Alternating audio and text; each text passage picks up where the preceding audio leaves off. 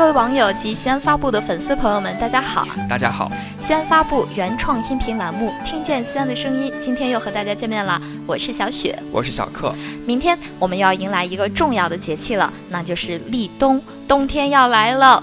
没错，立冬呢是二十四节气当中的第十九个节气，是汉族的传统节日之一。时间呢是每年公历的十一月七号到八号之间。立呢就是建始也的意思，表示冬季自此开始。冬是终了的意思，有农作物收割后要收藏起来的含义。中国呢又把立冬作为冬季的开始。嗯，另外呢，立冬与立春、立夏、立秋合称四立。古代社会是一个重要的节日呢。过去是个农耕社会，劳动了一年，利用立冬这一天要休息，顺便犒赏一家人的辛苦。谚语“立冬补冬”。补嘴空就是最好的比喻。嗯，那天文学上把立冬作为冬季的开始，但是按照气候学的划分呢，我国还要推迟大概二十多天左右才会入冬。那立冬的时节呢，太阳已经达到了这个黄金的二百二十五度，我们所处的北半球获得太阳的辐射量呢将会越来越少。但由于此时地表还在这个下半年储存的热量呢，就还有一些热量啊。这个夏呢就是这个夏天的夏，所以呢一般呢还不会太冷，但这个气温呢会逐渐下降。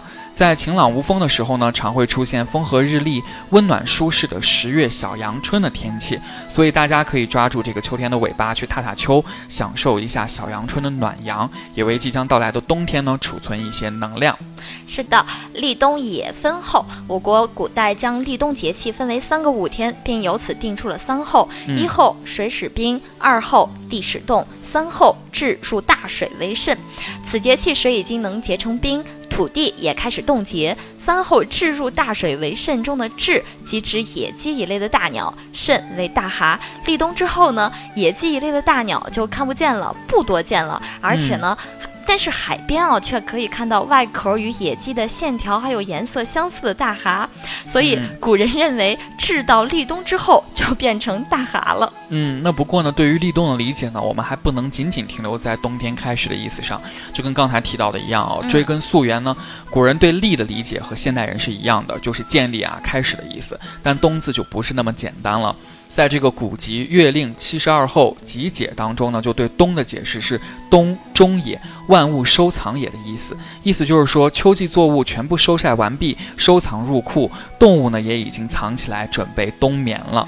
那这样看来的话，立冬不仅仅代表着冬天的来临，完整的说，立冬是表示。冬季开始，万物收藏，规避寒冷的意思。有一首诗呢，叫《立冬》，他就说：“北风往复几寒凉，树木摇空半绿黄。遍野修堤防旱涝，万家晒物做冬藏。”没错，那立冬呢也是比较重要的节气了，当然也有很多民间习俗，下面就和大家来集中介绍一下啊。第一个就要说的就是迎冬，因为在古代呢，到了立冬这一天呢，天子呢有出郊迎冬的这个礼俗。那后来呢，虽然这个朝代更迭，但立冬这一天呢，朝野上下都有大致习俗，而且呢还要给这个群臣就是赐一些冬衣。对，那第二个就是贺冬了，贺冬又叫做拜冬，在汉代就有这样。的风俗了，但随着事件的时间的推移呢，有些贺冬的活动啊，逐渐固定化、城市化，更加具有普遍性。比如说办办冬学、拜师活动，都在冬季举行。有些地方庆祝立冬的方式也有了创新，在。黑龙江哈尔滨、河南商丘、江西宜春、湖北武汉等立冬之日呢，冬泳爱好者们就曾用冬泳这种方式来迎接冬天的到来。那接下来呢，我们一起来说说这个习俗吧。立冬呢，其实和冬至一样，部分地区呢也有吃饺子的风俗。虽然立冬这个吃饺子的规模跟习惯远没有冬至广泛，但立冬的时候的包的饺子呢，一定要这个蘸醋加烂蒜，而且呢还不能只吃大白菜馅儿的啊，这也算是别有一番风味了。那立冬为什么要吃饺子呢？因为我国礼农立国的传统呢，很重视立冬这个节气。节者，草木新的生长点也。秋收冬藏这一天，改善一下生活，就选择好吃不过饺子的饺子啦。对，那从立冬开始呢，寒冷的气候呢会影响人体的这个内分泌系统，以增加机体的这个御寒能力，这样就造成人体热量散失过多的这样情况啊。因此，立冬的时节呢，营养应该以增加热能为主，更适当的要多吃一些瘦肉、鸡蛋、鱼类、乳类、豆类以及富含碳水化合物和脂肪的食物。啊，还有呢，冬季在饮食养生方面呢，中医学还认为应该少吃咸的食物，多吃点苦味儿的食物。道理就是冬季呢是肾精旺盛之时，而肾主咸，心主苦。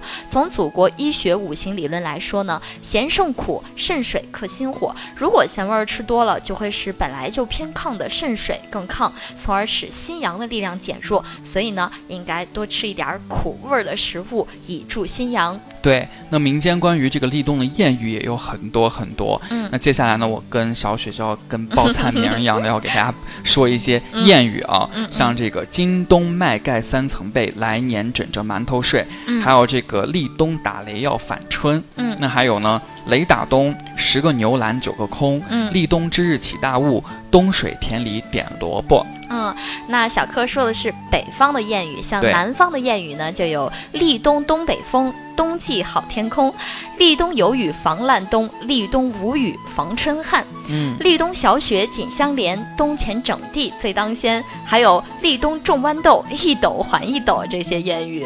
对，这些谚语都反映了这个先民的智慧啊。嗯，那今天节目的最后呢，小雪跟小柯要按照惯例，还是要给大家送诗了。嗯，虽然我们西安发布诗意之城你我共读百日读诗活动已经落下了帷幕，但只要你热爱诗歌，热爱读诗，不妨继续来读下去啊，让诗意永。